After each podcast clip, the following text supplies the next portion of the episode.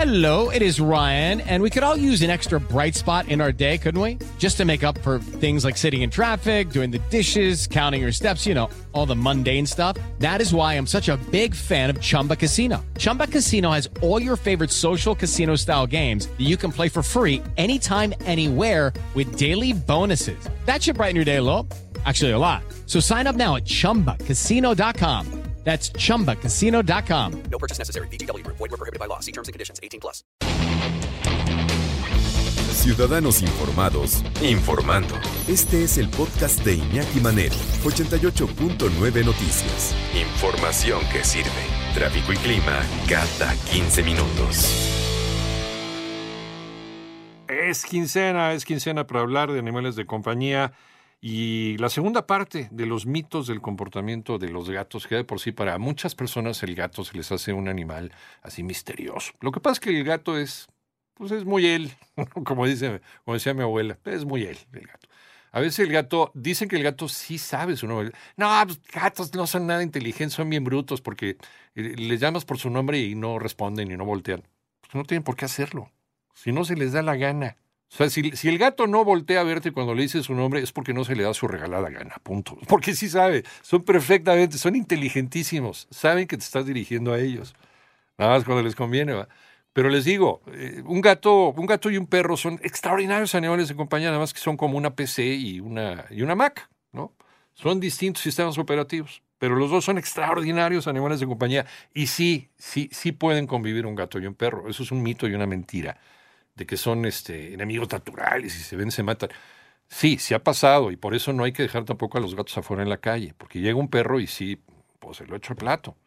Pero desde chiquitos y, y con, con, cariño y con paciencia, pueden perfectamente hacerse extraordinarios amigos un perro y un gato. Pero Rodrigo González, especialista en comportamiento de perros, director de la Asociación Ladridos Ayudando y de la Escuela Canina Humanos Ladrando. ¿Cómo está Rodrigo? Buenas tardes. Mi estimado Iñaki, pues aquí muy emocionado siempre hablando de los gatos, que, que, tanto queremos y que poco entendemos. Y esto que decías me parece eh, pues, bastante bueno para empezar. Sobre el mito de que los gatos no pueden estar con perros, yo vaya que puedo hablarles al respecto. Pero claro que esto tiene que ver, pues, con, digamos, con lo obvio que es que eh, se haga una buena socialización en el momento que corresponde. Es decir, si el gatito está chiquito, es más fácil socializarlo con los perros, al igual, ¿no? Con los perros.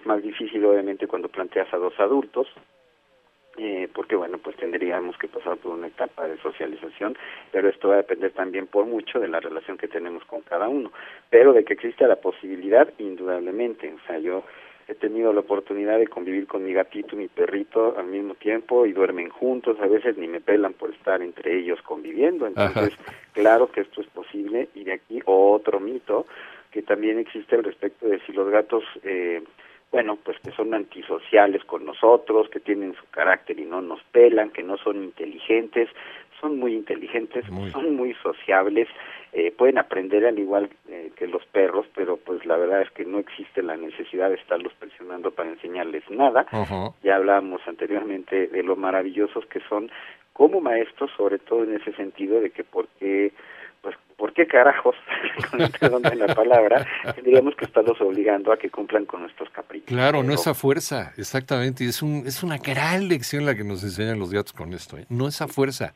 O sí, sea, sí, hay ¿no? que aprender de ellos porque si muchos humanos viviéramos como gatos, sí. seríamos muy felices, ¿no? Porque digamos que son muy concretos y muy claros con sus objetivos, pero de que son inteligentes y sociables, eh, pues no, que no, cabe, que no quepa duda al respecto, ¿no? Uh -huh. eh, aquí otro otro mito de suma importancia y con el que hay que tener muchísimo cuidado, sobre todo porque tiene que ver con la relación con nosotros, es la toxoplasmosis. Ah, Se sí, plantea cuidado. demasiado que si eh, estás embarazada hay que deshacerse del gato inmediatamente porque te vas a morir. Entonces, no es tan simple. Hay Ajá. que entender que la toxoplasmosis, pues es básicamente, eh, bueno, proviene del eh, que se llama, pero es un parásito básicamente que se encuentra en la carne cruda y en algunas verduras si no están limpias. Mitos del comportamiento de los gatos. Y tocaste, Rodrigo, un tema que es eh, muy, muy frecuente. Muy, no, ¿sabes qué? Yo me pienso embarazar, por eso no quiero tener gatos. O sea, ya automáticamente, ¿no? El gato está fuera de la fórmula, de la ecuación familiar, cuando una, cuando hay mujeres que deciden embarazarse, digo, no todas. pero ya es como un mito de que el gato este, equivale a, a aborto o a problemas para el niño. A ver, solamente si el gato está infectado con cierto tipo de parásito, que ya empezaste a entrarle al tema, que es el, el toxo, la toxoplasmosis, Rodrigo.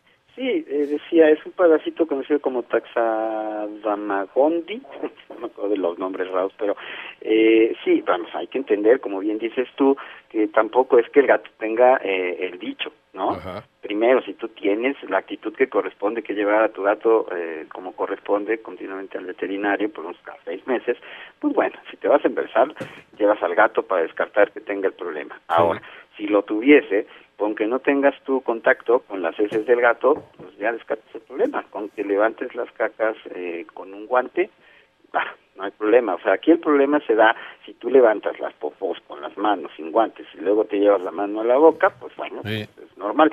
Pero esto no significa que la enfermedad signifique inmediatamente, este, pues que tú tengas que deshacer del gato, que es lo que lamentablemente comúnmente se practica. Entonces, no es un problema real, no entendámoslo como mito, no es que eh, si te embarazas eh, te tengas que deshacer de tus gatos, por favor no lo hagan. Eh, otra cosa importante también es esto que vemos en las caricaturas o en series, que es que el gato siempre toma leche. No debe de estar No. tomando leche toda su vida, No. porque al igual que nosotros, eh, bueno, creamos una enzima que nos permite consumir la lactanza hasta cierta etapa de nuestra vida. Pero cuando básicamente eh, se, se da el destete, pues ya no hay la necesidad de estar dándoles leche, porque incluso, bueno, puedes crearle alergias y problemas Ujú. gastrointestinales muy severos. Sí, o estarle dando pescados, ¿no? Como en las caricaturas de Silvestre. pues. Ahora, ahora que lo mencionas, es muy interesante porque hay que entender que finalmente los gatos provienen de zonas desérticas, empezaron Sí. a comer pescado cuando empezaron a viajar con nuestra especie. Así es. De ahí que se les empezó a dar, pero esto no significa que se les tenga que dar porque también puede crearles problemas severos. Es más recomendable darlo pues con cierta regularidad y variar la dieta natural con su comida común, Sí. pero no dárselo este como algo pues es- que nos creemos como como importante y básico. Eh, otro punto muy importante, un mito sobre las siete vidas que posiblemente tendrá el gato. No tiene siete vidas, solo tiene, solo tiene una. Solo que es muy ágil, muy hábil, muy veloz. Eh, aquí pasamos inmediatamente a esta cuestión sobre la creencia de si caen siempre parados, eh, no siempre van a caer parados. En realidad es que tienen un instinto, eh, vamos a llamarle como reflexivo de orientación. De hecho, se conoce como enderezamiento, que se trata de girar sobre su propio eje rápidamente y esto se desarrolla a partir de los de las tres semanas de vida. O sea, eh, cuando el cachorro desarrolla esto, tiene mayor posibilidad de contar con dicha habilidad, pero no es una garantía y realmente lo que tendríamos que tomar en cuenta es que dependerá mucho de la altura para que pueda dar de- dicho giro y se salve y, bueno, que caiga en cuatro patas, pero no es garantía de que sobreviva y no tiene siete vidas, ¿ok? Entonces, mucho cuidado con esta creencia absurda. Eh, otra, los gatos negros eh, sacrificados básicamente por creencias religiosas, Ay, Dios mío, sí. Este, pues a la par que con las brujas, supuestamente, y vistas como seres malignos, este, pues los gatos siempre acompañaban a estas mujeres, entonces hay que matar a las mujeres y a los gatos negros. No es verdad, de hecho, curiosamente, en cuanto a carácter, los gatos negros suelen ser animalitos mucho más tranquilos, bien, esto no es Sí. una garantía al 100%, pero eh, sí se ha de alguna manera comprobado, de hecho los gatos blancos son un poquito más ansiosos, insisto, no nos creamos esta idea al 100%, pero sí hay que resaltar que el gato no por su color va a tener ciertas características eh, porque está más basado en un mito religioso que en una realidad científica, digamos, o no, tal cual. Eh, por último, puedo mencionar también lo que se cree que es que los gatos ven en la noche. No es que vean en la noche como tal, siempre tienen características eh, que les permiten absorber la luz, aumentando su capacidad de visión nocturna, pero no es que eh, vean por completo en la oscuridad. No. Entonces, Necesitas cierta luz, ¿no? Para poder este, activar las células de tus ojos y poder este, tener mayor visibilidad, pero en una, en una obscuridad total, pues, igual que uno, ¿no? Pues tampoco ven. Exactamente, exactamente. Entonces hay que tener mucho cuidado con estas ideas, pues bien conocidos y planteados como mitos, porque al aplicarlos básicamente empezamos a tratarlos pues de manera inadecuada, caemos en maltrato y abandono, como ya platicábamos anteriormente con el tema de la del, pues, de abandonarlos simplemente porque te embarazaste. Oye, y otra, otra que a mí se me hace también de, pues, de dueños irresponsables. El gato tiene que estar afuera, ¿no? O sea, tienes que dejar salir al gato. El gato este, se vuelve loco si lo dejas adentro de la casa y no lo dejas salir nunca. Eso es otro gran mito, Rodrigo. Es un gran mito sobre todo porque finalmente este, lo- los gatos tienen la capacidad para eh, poder desarrollar sus habilidades, su físico, su mente, si les ponemos, digamos, el gimnasio adecuado en casa. Es decir, que no salga no significa que eh, el animal se va a volver loco. Ajá. y sencillamente eh, de lo que se trata es de gatificar la casa, ponerles maderas, ponerles es. este, obstáculos y esto pues, va a ayudar a que se desarrolle su cuerpo y su mente y no tengamos al animal ansioso.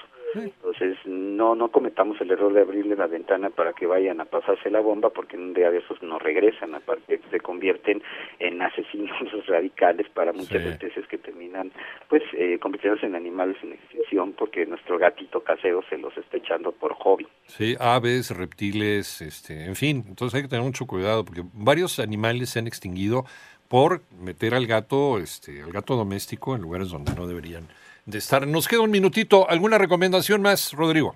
Pues básicamente que adopten, como siempre, este, lamentablemente el humano también se ha concentrado en crear razas de gatos y esto, al igual que con los perros, trae muchas consecuencias. Adopten, adopten gatos, hay muchísimos eh, y, y pueden ser adultos también, desde luego, no tiene que ser un gatito chiquito. Darle la oportunidad a un viejo, a un viejo, a un anciano, a un gatito que ya Sí. está en sus últimos momentos para que conviva contigo. Va a ser más flojo que el otro gato común que normalmente tienes dormido todo el día, pues un viejito también, ¿no? Entonces, adopten, no compren como siempre, eso les va a dar la oportunidad de sentirse bien por tener un amigo al cual le está salvando la vida. Y son extraordinarios compañeros, la verdad. O sea, si, si no eres así como que muy dinámico y te gusta estar leyendo en casa, además, un gato es una gran, gran, gran compañía. ¿Dónde te encontramos, Rodrigo? Estoy en YouTube como Perlisección 2 con número y en Instagram y Facebook como Ladrillos Ayudando 2 con número y Humanos Ladrando. Un abrazo, Rodrigo González, especialista en comportamiento de perros, director de la Asociación Ladrillos Ayudando y de la Escuela Canina Humanos Ladrando. Gracias, hasta dentro de 15 días.